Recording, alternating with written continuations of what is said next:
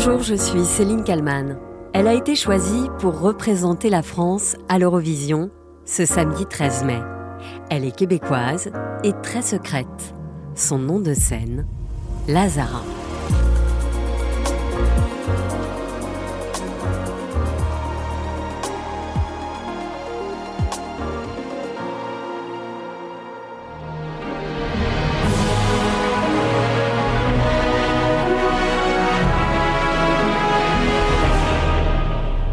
Mon cœur, mes mains, mes yeux, mes plus rien ne m'appartient. C'est avec ce titre que Lazara va tenter de remporter l'Eurovision ce 13 mai à Liverpool, en Angleterre.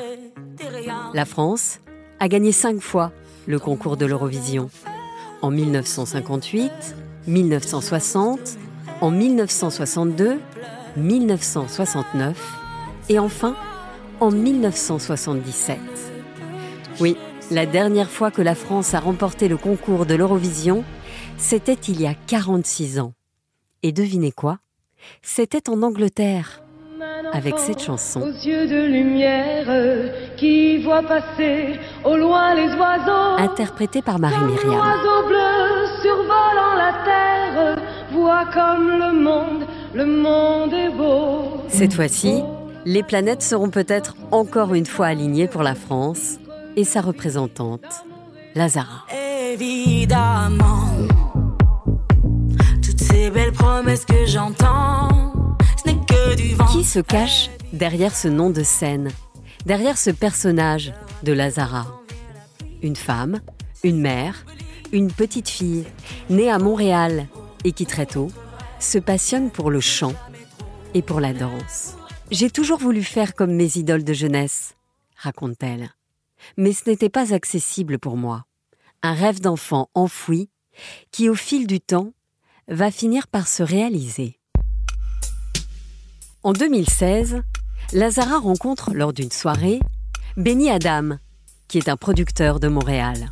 Dans une interview, elle confie que ce soir-là, elle avait un peu bu. Désinhibée, elle a alors interprété J'ai compris tous les mots, j'ai bien compris. Pour que tu m'aimes encore de Céline Dion. Raisonnable et nouveau, c'est ainsi par ici. Le producteur est alors époustouflé.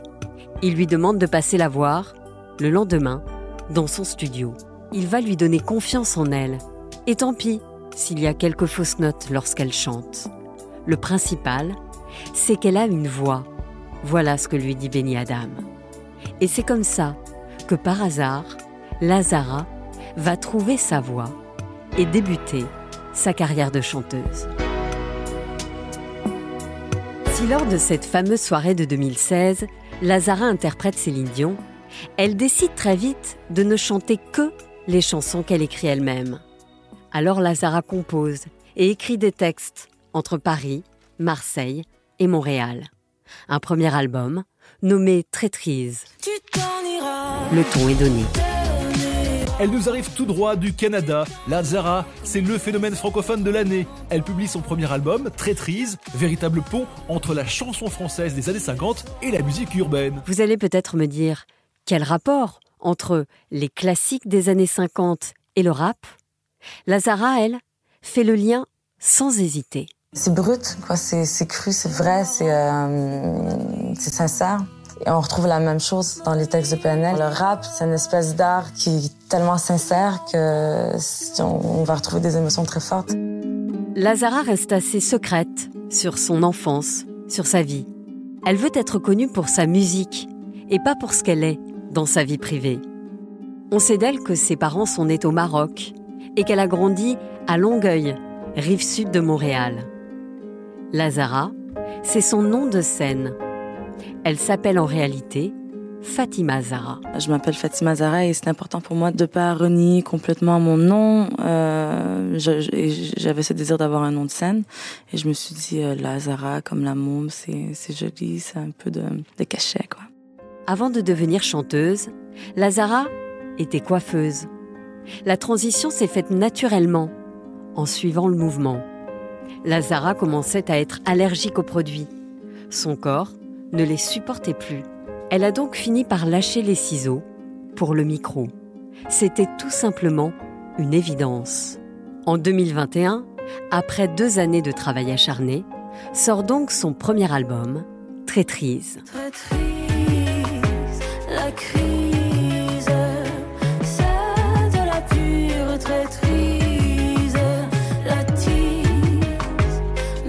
Pourquoi un tel titre? Lazara répond à nos confrères de France Bleu, dans l'émission La nouvelle scène musicale. Ah, Parce que c'est la première chanson que j'ai écrite, c'était Traîtrise. Et euh, j'étais toujours dans le... Quand on rentre en studio, on a une idée en tête. Et souvent, si on laisse la gêne nous prendre, on va pas la proposer. Et c'est- j'ai failli faire ça, quoi. Donc, euh, j'ai failli ne pas avoir de, de carrière ou d'album à cause de cette gêne. Toutes les chansons que j'ai écrites partent de, de ce sentiment de trahison que j'ai eu dans ma vie. Lazara, qui est fébrile sur sa vie d'artiste, lucide, consciente que rien ne sera jamais facile. Elle a même cette phrase choc. Se dire que qu'on va se lancer dans la musique, c'est c'est presque un suicide, quoi. Aujourd'hui, vous vivez pas un suicide, vous vivez un rêve. Vous en avez conscience. Ouais, parce que j'ai poussé et j'ai... Bien sûr. euh, Lazara, qui dans son album raconte sa féminité, son doute, sa mélancolie, et qui s'inspire de celles et ceux qui ne sont plus là. Piaf, Barbara, Brel ou encore Aznavour. Son identité musicale, Lazara dit ne l'avoir jamais cherchée. Elle a toujours été en elle, tout comme son style vestimentaire, très marqué, des années 50. Lazara n'a pas accepté tout de suite la proposition de représenter la France à l'Eurovision. Elle ne se sentait pas prête. Mais lorsqu'elle a dit oui, elle a été l'objet de nombreuses critiques, de remarques, d'interrogations, notamment celle-ci. Pourquoi une Québécoise pour représenter la France?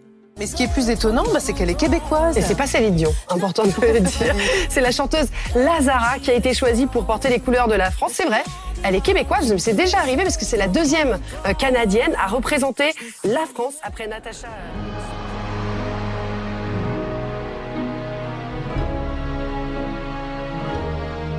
Les dernières semaines n'ont pas forcément été évidentes à gérer pour l'artiste.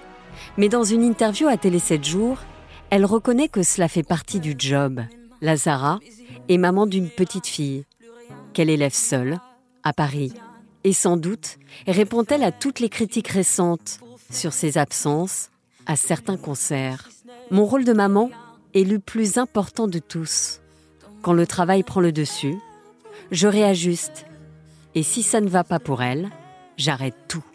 Évidemment, toutes ces belles promesses que j'entends, ce n'est que du vent. Évidemment. Bonjour Thomas Duzo. Bonjour Céline. Vous êtes le créateur et animateur de 12 points, le podcast qui décrypte l'Eurovision. Votre podcast existe depuis euh, un an et demi maintenant. Vous êtes un passionné, spectateur assidu euh, de l'Eurovision depuis tout petit. D'abord, vous qui connaissez par cœur l'Eurovision, est-ce que cette fois, euh, la France a une chance avec Lazara? Et me répondez pas, évidemment. Écoutez, il y a une chose en tout cas qui est claire et nette, c'est que France Télévisions met tout aujourd'hui, et ce depuis déjà maintenant quelques années, pour faire en sorte que la France brille dans les classements de l'Eurovision. Et ça fait plaisir à voir. Quand on suit le programme aujourd'hui, on peut désormais continuer et être fier de la France à l'Eurovision, ce qui pouvait ne pas être le cas dans les années 2000 clairement. Donc là, on est très fiers de Lazara, qui est une chanteuse québécoise, euh, mais qui chante évidemment euh, en français. Alors Lazara a une proposition musicale qui est hors norme et dans le monde en fait des, des fans de l'Eurovision, déjà son nom euh, revenait régulièrement pour une probable participation au programme. Et quand France Télé nous l'a annoncé en, en début d'année, je dois dire que l'ensemble des, des Eurofans français était assez conquis et nous avec. Alors vous avez rencontré euh, Lazara, c'est une personne euh, dans ses interviews euh, très entière et elle dit elle-même qu'elle n'arrive pas à mentir. Alors effectivement, c'est une personnalité, Lazara, qui est très présente, que, que je trouve profondément euh, euh, juste et drôle dans son personnage. Elle est, elle est qui elle est, et même si l'image de, de l'artiste qu'elle donne se veut quelqu'un de très précieux, euh, très, très inscrit dans, dans, dans, dans quelque chose de, de, de, très classe, très français, au naturel, elle, elle est vraiment accessible et, et, et très appréciable à, à, discuter avec. Oui, parce qu'elle le dit, euh, c'est, elle, elle, est un personnage, et en même temps, quand on écoute ses interviews, ce qu'elle raconte d'elle-même, elle est assez sincère, quoi. Ah, complètement complètement, Je pense que là, pour le coup, on peut vraiment dissocier la partie artistique de sa proposition, de sa personnalité, et les deux font que ça fonctionne plutôt très bien. Et avec ce titre, euh, évidemment, qui est un mot euh, un peu euh, que, que, tout le monde connaît finalement, c'est un peu comme merci ou voilà en français, quoi. L'avantage, c'est que le gimmick du mot qui est utilisé dans les conversations de tous les jours font que la chanson euh, résonne par elle-même. C'est un atout marketing euh, à lui tout seul, ce mot pour la chanson. Et la proposition musicale qui en est, faite aussi est, est assez, assez dingue. Dans l'air du temps, très disco, ce qu'on voit aujourd'hui dans les propositions de Juliette Armanet, Clara Luciani, qui fonctionnent énormément. Et donc ça, ça peut faire la différence et ça peut faire gagner la France? Eh bien, croisons les doigts pour que ça fasse gagner la France. Après, euh, voilà, il y a 37 pays qui votent. Euh, chacun y va avec sa sensibilité. Aujourd'hui, en tout cas, euh, je le redis, on fait tout pour que la France puisse remporter la mise et on voit vraiment que France Télé veut organiser le Grand Eurovision après avoir gagné deux fois le Junior, qui sera organisé à Nice, euh, du coup, en 2024. Donc euh, on peut que se le souhaiter parce que c'est une vraiment grande fête européenne et c'est ça qu'il faut rappeler. Alors c'est intéressant ce que vous dites. Euh, la, France, France Télévisions veut vraiment gagner. Il y a quelques jours, Yves Bigot, qui est l'ancien patron, un ancien patron du divertissement sur France 2, a fait une révélation fracassante dans l'émission C'est médiatique sur France 5. Il a affirmé donc qu'il avait reçu l'ordre euh, de perdre le concours Eurovision de la chanson quand il était aux manettes pour la France et pour la Belgique. Euh, quelle a été votre réaction quand vous avez entendu ça? Est-ce que vous avez été surpris? À travailler sur l'Eurovision, à essayer de comprendre comment évoluer ce concours depuis 1956, une chose est claire, c'est qu'aujourd'hui le concours n'est plus du tout ce qu'il était dans les années 2000, euh, à l'époque euh, où Yves Bigot était à la tête de France Télé. Effectivement, dans les années 2000, euh, le, le, le côté ringard du concours était clairement euh, assumé, en tout cas l'était euh, par la proposition euh, des chansons qui étaient présentes sur place. Et je ne sais pas si, euh, en fait, on arrivait à vouloir faire en sorte de gagner à cette époque-là ou pas le fait que France Télé ait dit on ne veut pas gagner parce que ça coûte trop cher, j'y crois pas. Je pense qu'il y a un peu d'arrogance dans, dans ces propos-là et que malheureusement, je pense que bien malin serait celui qui, qui voudrait arriver en disant avec cette chanson, aujourd'hui, je vais gagner à l'Eurovision.